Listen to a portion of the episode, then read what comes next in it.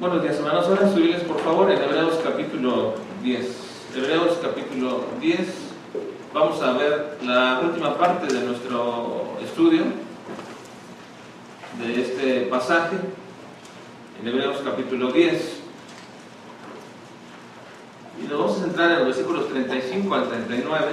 que son los textos en realidad que hemos estado usando como lema de, la temática de todo este pasaje. Hebreos capítulo 10.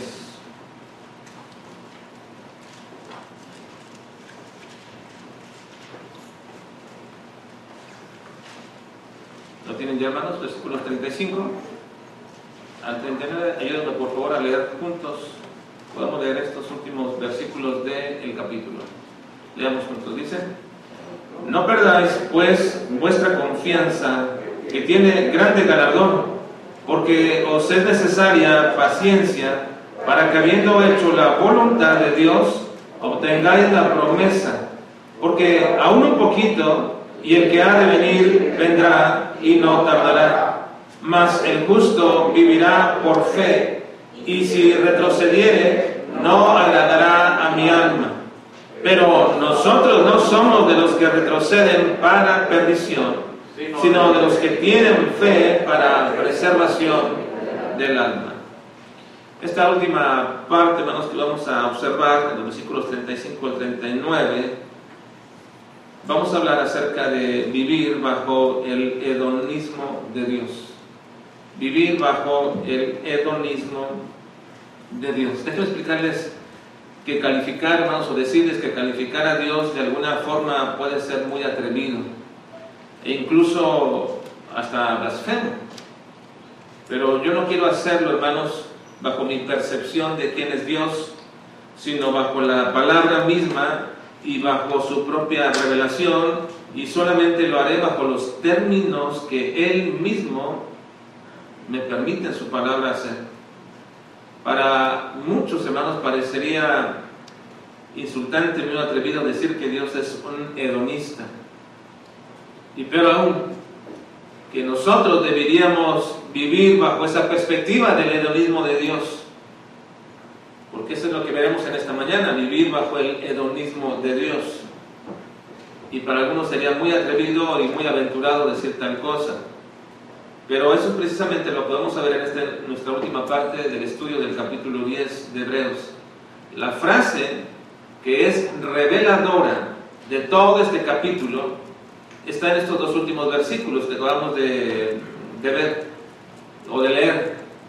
Y hemos dicho que estos dos últimos versículos nos revelan tres propósitos por los cuales el escritor de Hebreos ha escrito esta última parte, pero nosotros no somos de los que retroceden para perdición, sino de los que tienen fe para preservación del alma.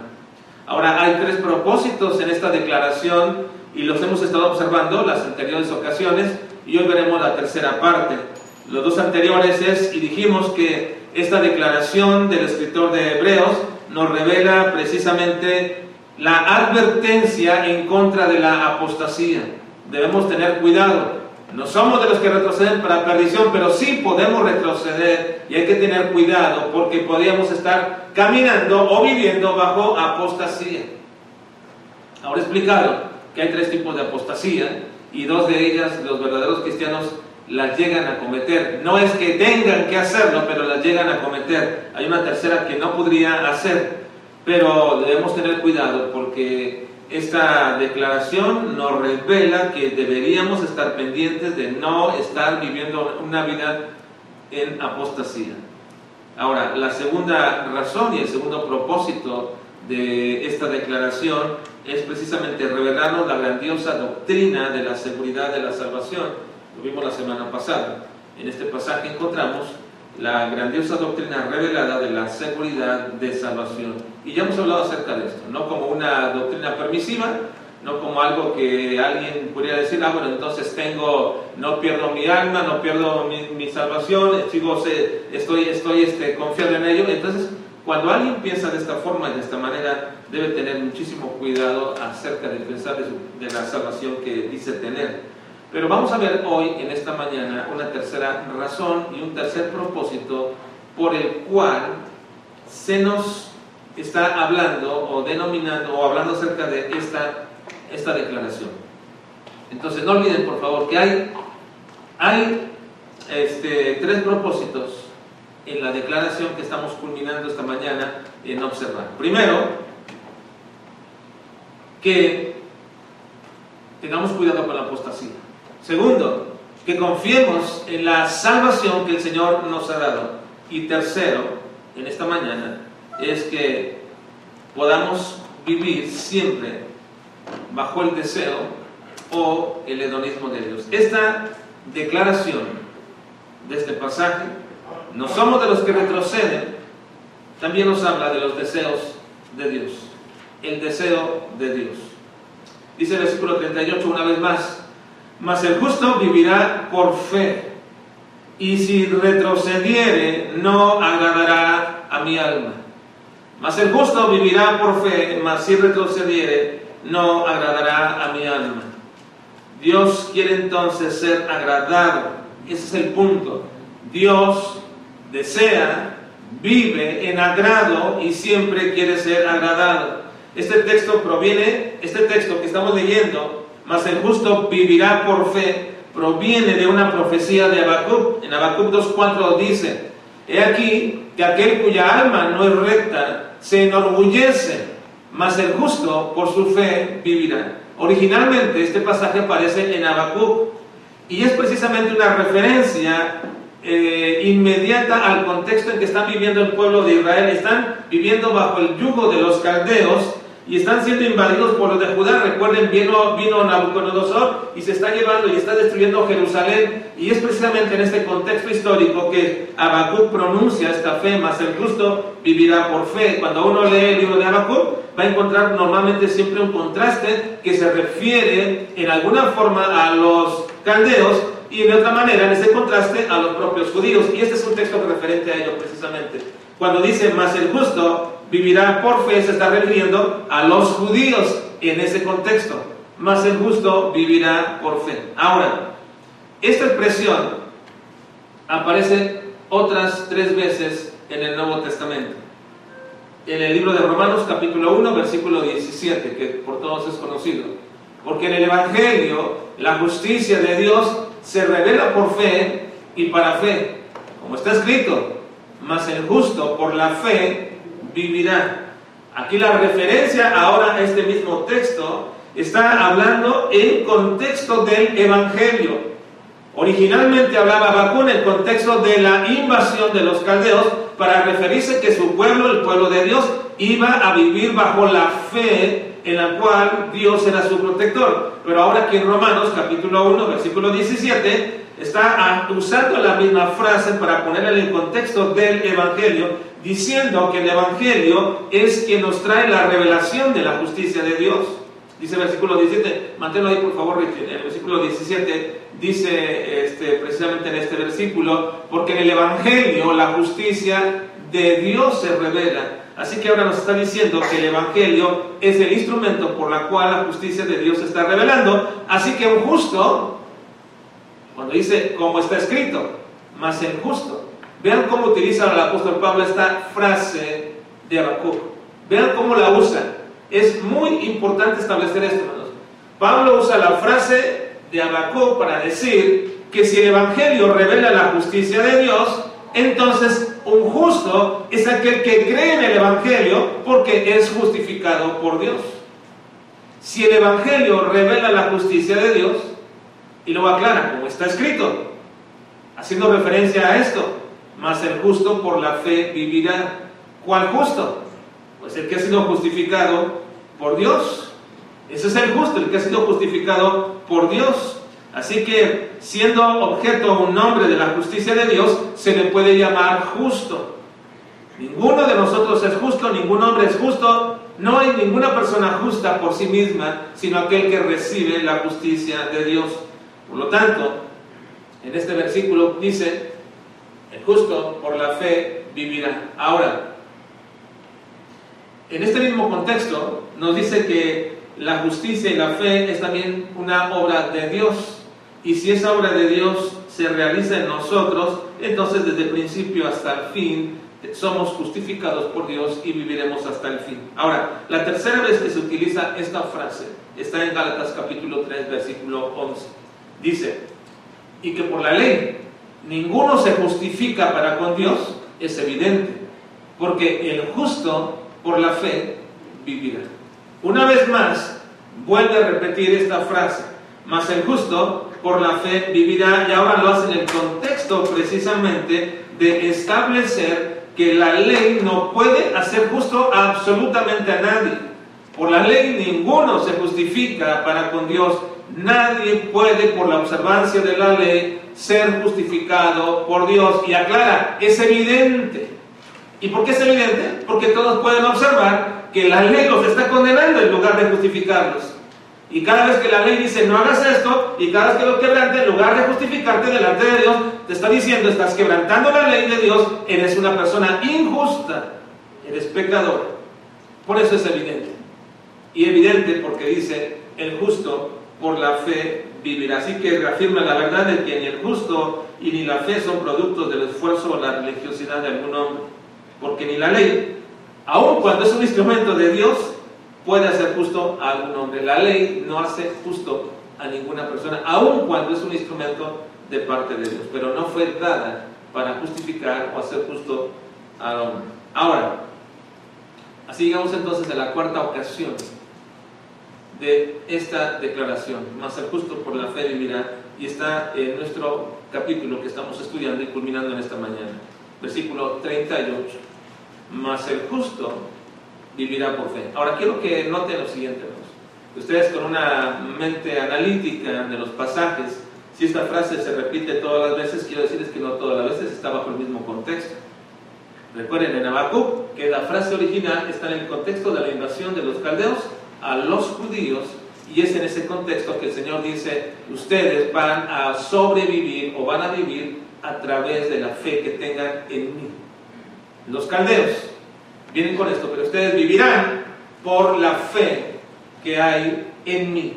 Ahora, cuando llega Romanos, lo usa en el contexto del Evangelio, diciendo que es el Evangelio quien revela la justicia de Dios y por tanto un justo es aquel que recibe el Evangelio. Lo usa ya de manera diferente.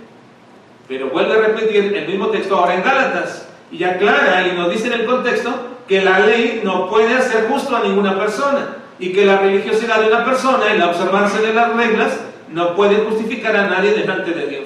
Y eso es evidente. Ninguno de nosotros está aquí porque de alguna forma hicimos lo suficiente durante el día de ayer para poder sobrevivir. Hermanos, no creo que ninguno de nosotros hizo lo suficiente para que pudiera hoy amanecer y venir a la casa de Dios. Si Dios nos estuviera dando de acuerdo a nuestras maldades, creo, hermanos, que ninguno de nosotros hubiera amanecido el día de hoy. Es evidente.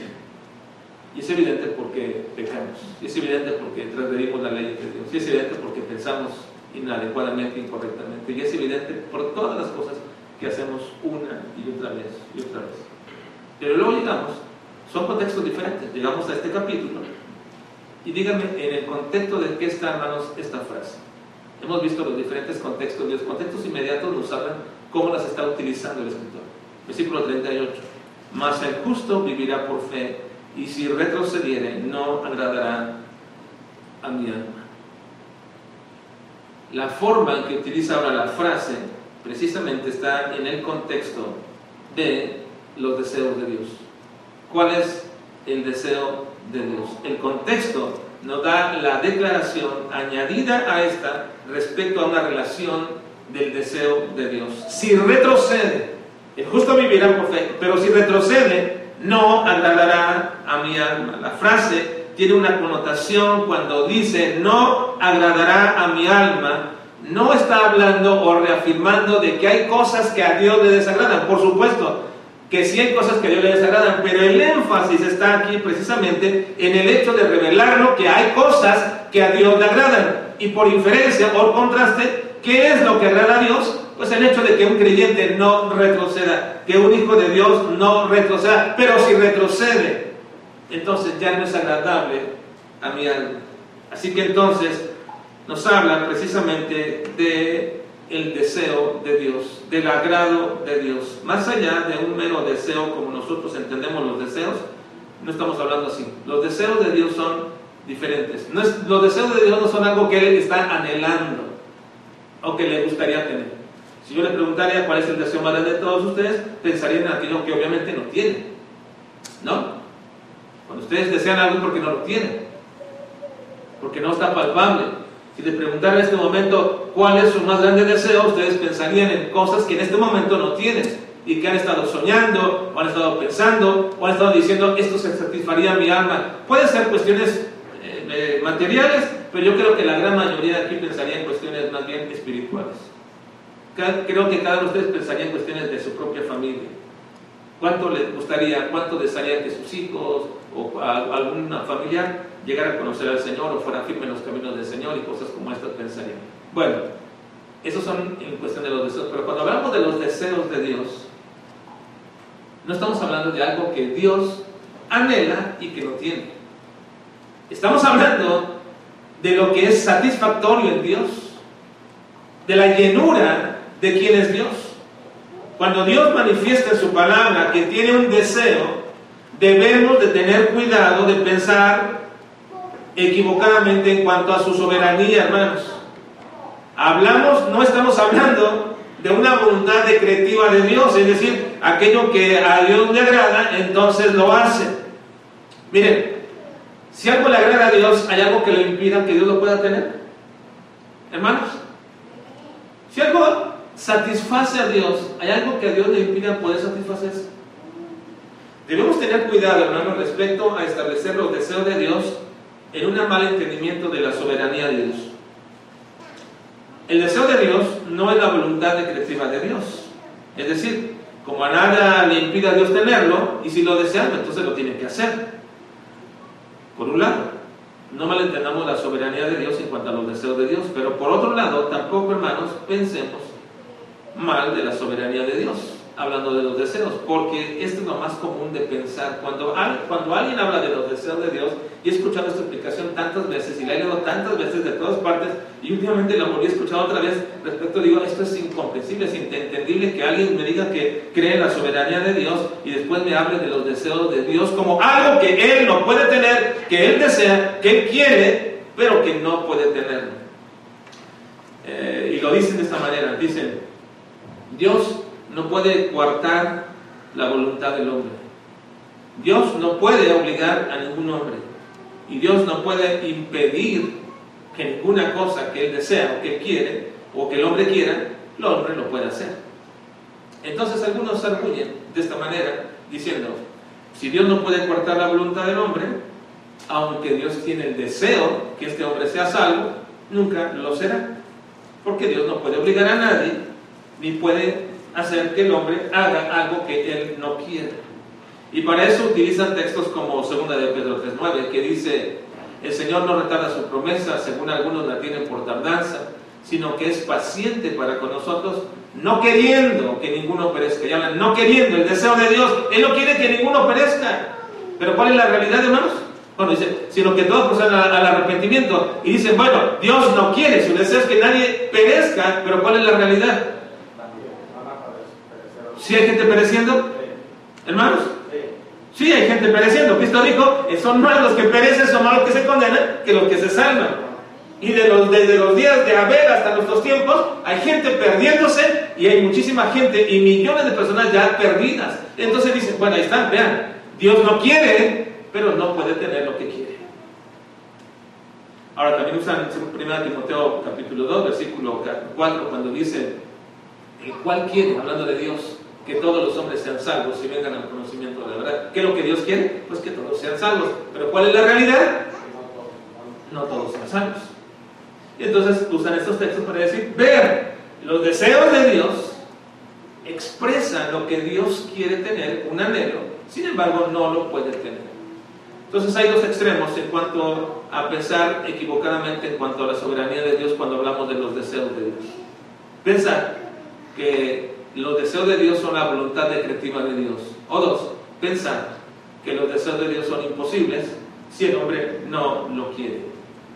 Entonces, de esta manera, cuando alguien piensa así, tendríamos que negar las perfecciones de Dios.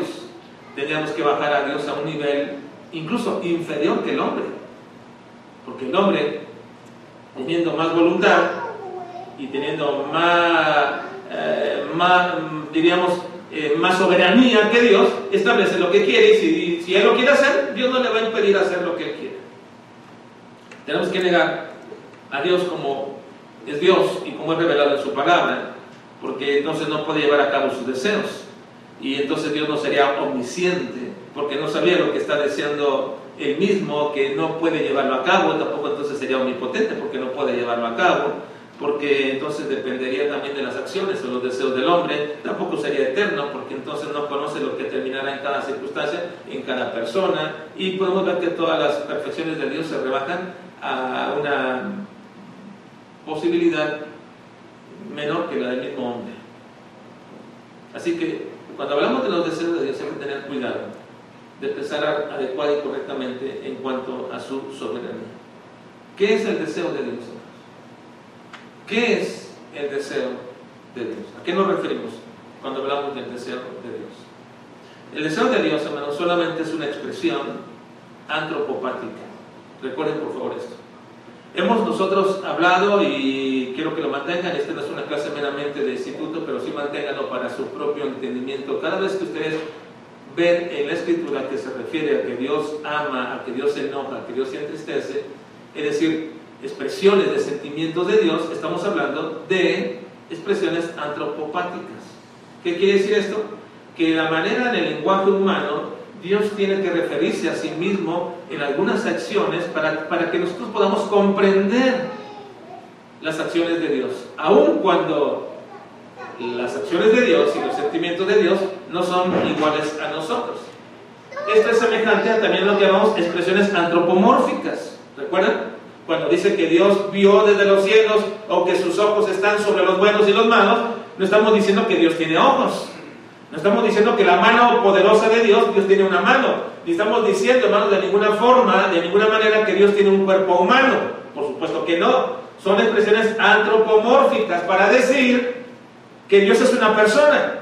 Y como persona, la única manera que nosotros conceptualizamos a una persona es mediante lo que conocemos. Así que nos conocemos de esta manera, como con ojos para poder saber qué ve, como con manos para saber qué podemos hacer. Y cuando Dios dice que Él hace, utiliza expresiones antropomórficas para decir que sus manos hacen, o que sus ojos ven, o que su boca habla. Pero no es que lo tenga, porque Dios es espíritu. Y por lo tanto, no tiene tales condiciones de una forma humana. Lo mismo sucede con los sentimientos de Dios. Los sentimientos de Dios son expresiones antropopáticas, es decir, está hablando de acuerdo a nuestro conocimiento de lo que nosotros expresamos en cuanto a sentimientos, para decirnos, bueno, para que sepas, Dios enoja, Dios ama, Dios entristece, pero no lo hace como tú, porque son totalmente diferentes sus expresiones. Esta forma peculiar respecto de Dios a sí mismo, se refiere él de esta manera, es precisamente para conocer con un lenguaje humano cómo es Dios. Y no olvidemos que Dios tiene sentimientos, pero sus sentimientos nunca son iguales a los nuestros. Él se enoja, pero no se enoja como nosotros, ni por las mismas causas. Dios es celoso, pero Él no tiene celo como nosotros por un sentimiento de inseguridad o de inferioridad. No, Él se entristece, pero no como nosotros, ni por las mismas causas, Dios se arrepiente, pero no como nosotros. Porque de ninguna forma, ningún aspecto de los sentimientos expresados de Dios hacen cambiar la naturaleza de Dios.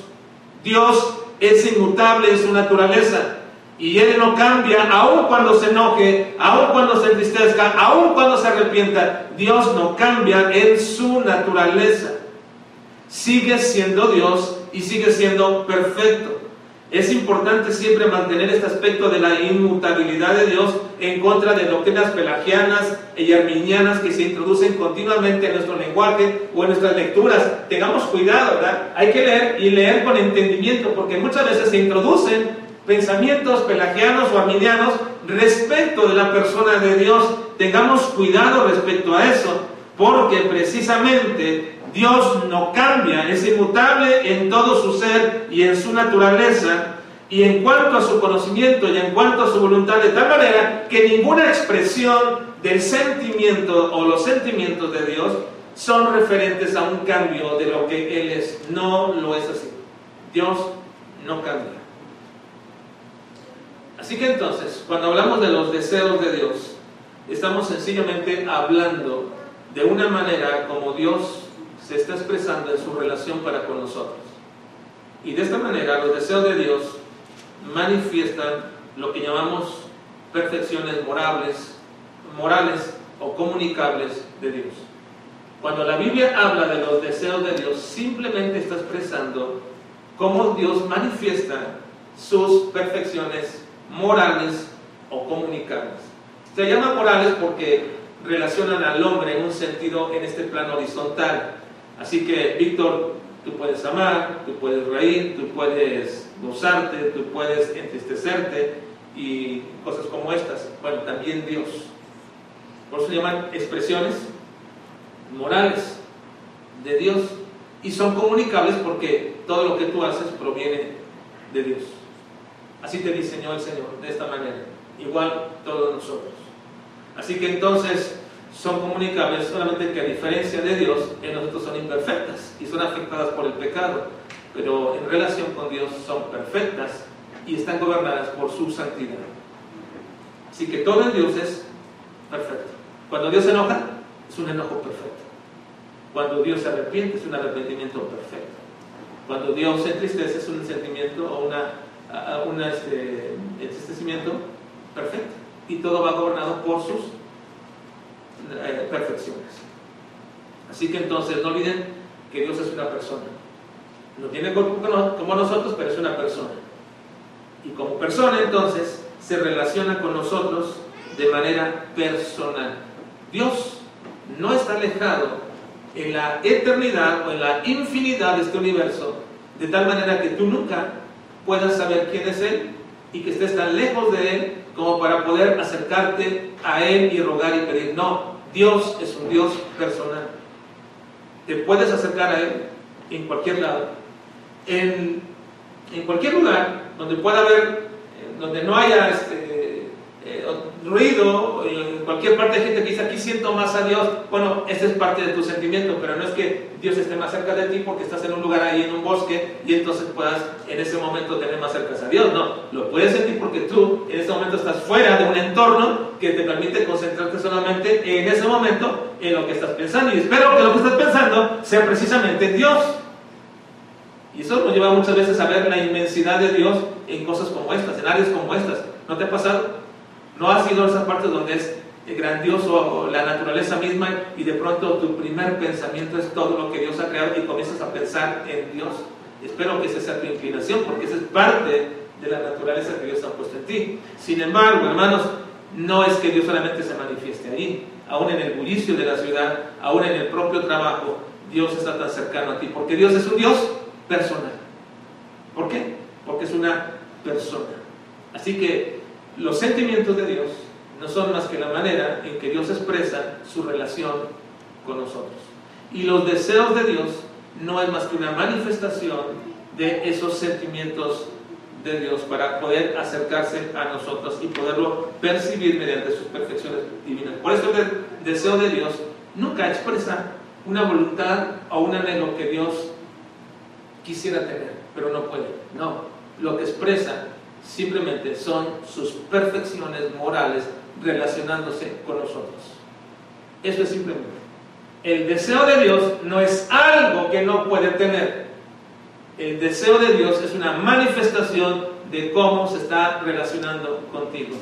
Así que el texto, más el justo por la fe vivirá en el contexto en que se encuentra aquí, del deseo de Dios, no se refiere a la salvación, ni tampoco dicen Romanos, ni tampoco se refiere a la obra divina de la justificación sin la ley como se refiere en Gálatas, sino que la expresión aquí, más el justo por la fe vivirá, está en el entorno o en el contexto de lo que debe vivir o la forma como debe vivir un hijo de Dios.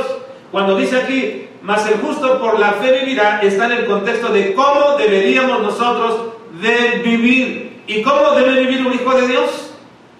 Un hijo de Dios debe vivir siempre de acuerdo al deseo de Dios. Siempre al deseo de Dios. Aquello que le agrada. Pero una vez más, no olviden que Dios hace todo y lo hace suficientemente completo para cumplir con sus propios deseos. Porque si hay algo que le agrada a Dios, no es necesariamente lo que tú y yo hacemos. Porque entonces, Dios siendo perfecto, tú tendrías que ser perfecto para que tus obras perfectas agraden a Dios. ¿Podemos hacerlo? ¿Podría uno de ustedes levantar su mano y decirme, yo soy un hijo que es agradable a Dios? ¿Hay alguien? Hermanos, yo soy un hijo o una hija agradable a Dios. Porque todo lo que yo hago, todo lo que hago, le es agradable. No, no creo que él se, atreva a hacer eso. Si alguien se atreviera, quítense de lado porque caería un rayo en este momento y quizás le, le, pudiera matar. Porque no es un tal atrevimiento de decir que somos perfectos de tal manera que podemos agradar a Dios en todo lo que hacemos. Eh, sería un atrevimiento alocado, alocado. Así que para que Dios se pueda agradar, hermanos, para que Dios pueda ser agrado, agradado, tiene Dios mismo que hacer lo que le agrada. ¿No, hermanos? No hay manera, no hay forma de poner un parámetro de cómo podríamos agradar a Dios imitando a tal o cual persona. El parámetro es Dios mismo. Entonces Dios tiene que hacer todo lo que a Él le agrada. Él tiene que cumplir con sus deseos y sus deseos no son expresiones de meras posibilidades ni de anhelos incumplidos. Este texto entonces está expresando el hedonismo de Dios. El hedonismo de Dios. El hedonismo, hermanos, de Dios. Es decir, todo lo que Él hace, lo hace para agradarse a sí mismo. No lo hace para que te agrades tú. Creó una naturaleza, pero no la hizo para que tú te agradaras. Lo hizo para agradarse a sí mismo. Cuando Él creó todo, también vio que todo lo que había hecho era bueno. Era bueno. Era agradable. Así que todo lo que Dios hace, lo hace para agradarse a sí mismo. El hedonismo es la vida bajo placer. El hedonismo es el deseo inclinado para hacer todo lo que me agrada. Así que entonces, una vida bajo placer o bajo el deseo es la manera como se expresa el hedonismo. Ahora se usa la palabra hedonismo como un concepto para referirse a personas que viven bajo sus más altos o bajos deseos y que son inclinadas siempre al placer. Todo lo que hacen lo hacen porque eso les gusta.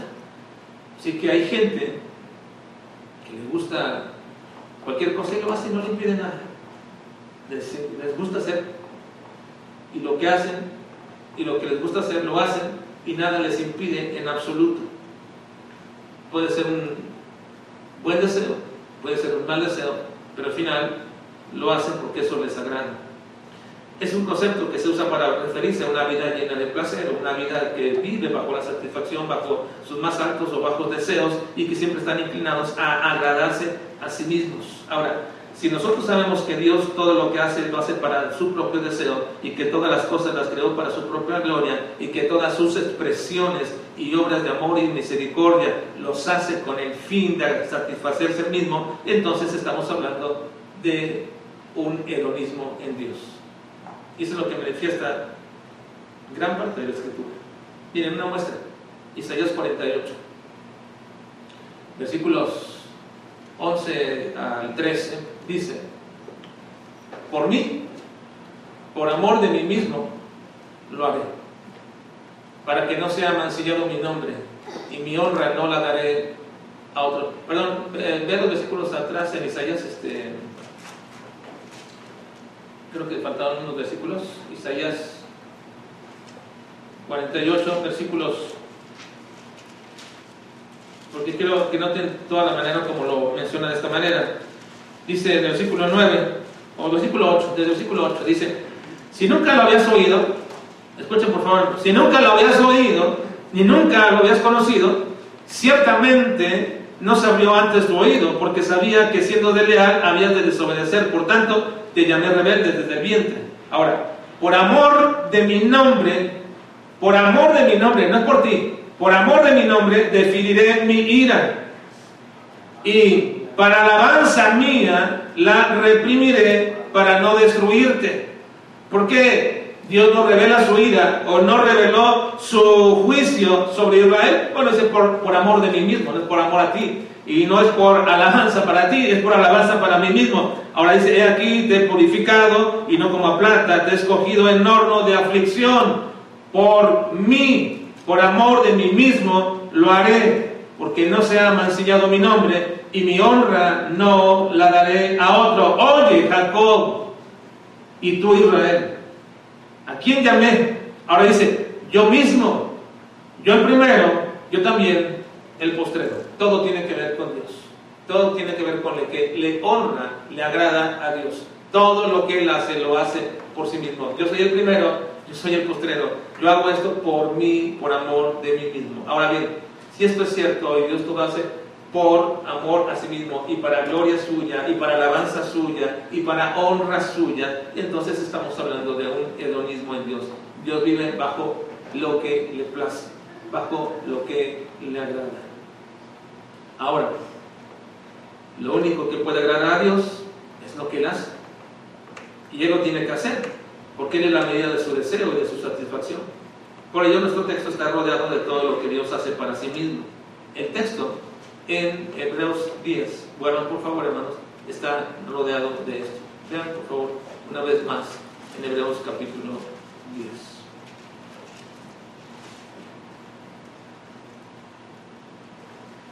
Dice el texto, mas el justo vivirá por fe, y si retrocede no agradará mi alma. Ahora, yo sé que cuando ustedes dicen, o cuando ustedes escuchan que decimos el texto en su, en, su expresión original, o su manera más textual, dice de esta manera, y hay quien me pregunta, bueno, si así dice, si así dice, ¿por qué no lo pusieron? Bueno, hay varias razones por qué no lo pusieron. Uno, no lo pusieron porque en su momento y en su tiempo, cuando lo tradujeron, tenían solamente en ese momento la capacidad lingüística para poner lo que hasta ese momento era eh, el entendido del pasaje. No lo, no lo no lo, este, no lo corrompe, sin embargo, hay que reconocer que los idiomas originales expresan muchas veces la amplitud que los idiomas receptores no pueden en su totalidad comprender y por eso uno tiene que recurrir siempre a frases o a las palabras griegas que aparecen aquí para poder entender a qué se refiere. El texto en los manuscritos más antiguos y sobre todo hay una versión que sí lo refiere de esta manera y las nuevas versiones, las versiones más modernas actualmente sí lo refieren de esta manera, pero hay un texto que originalmente se refirió que es la Vulgata latina. La Vulgata latina en ese momento sí refirió el texto de la manera más adecuada como está escrito en los originales. Y el texto original dice así, no dice más el justo vivirá por fe, dice mi justo vivirá por mi fe. Mi justo vivirá por mi fe. Y si retrocede, ya no me puede agradar. Ahora, es por eso que al hablar precisamente de que si alguien es justo, no es justo por sí mismo, está en contra de la verdad doctrinal. Cuando dice mi justo, no, porque si alguien es justo aquí, no es por nosotros ni por nuestras obras, y esto es lo que ha venido diciendo en la repetición de la frase en todo el Nuevo Testamento. ¿Cómo es que una persona es justa cuando recibe el Evangelio? Porque el Evangelio revela la justicia de Dios.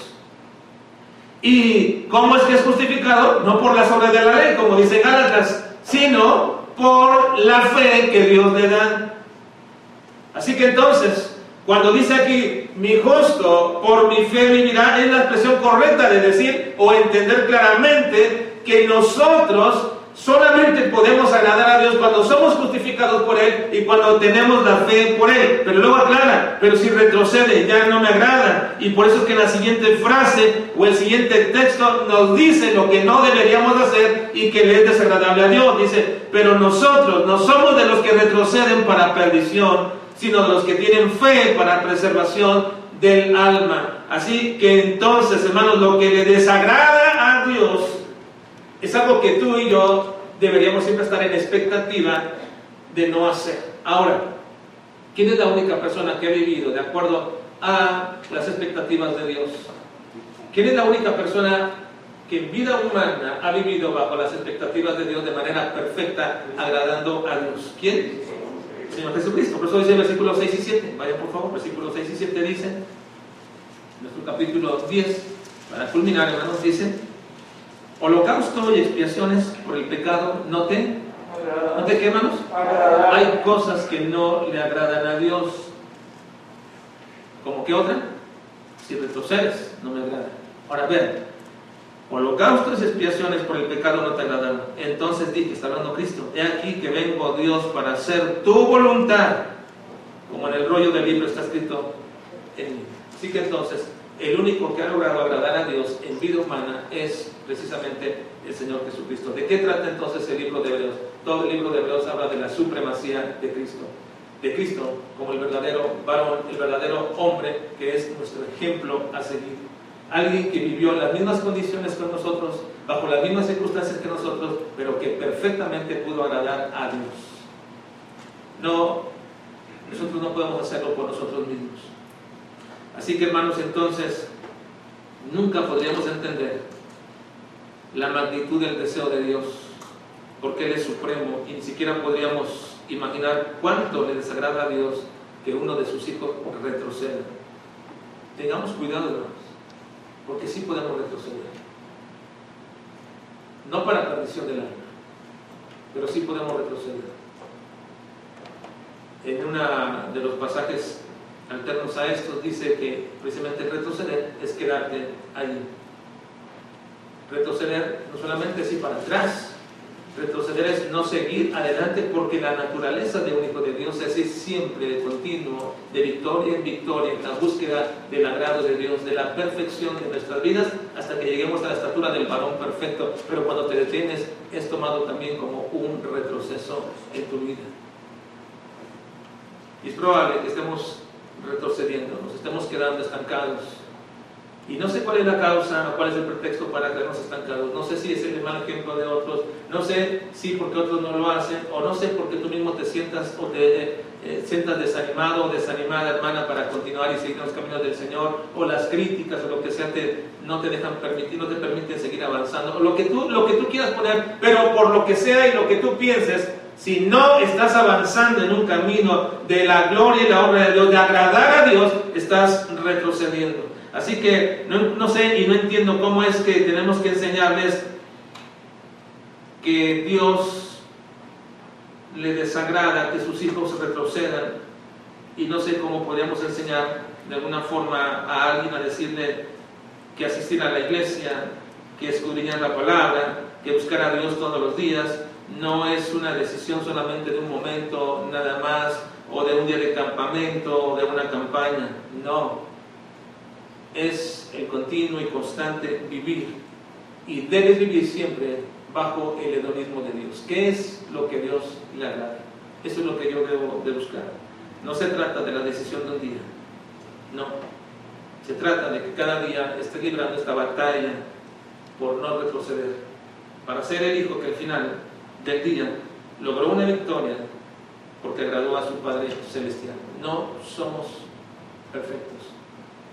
Pero eso no quiere decir que no estés luchando un día tras día tras día por ser agradable a Dios. Porque Dios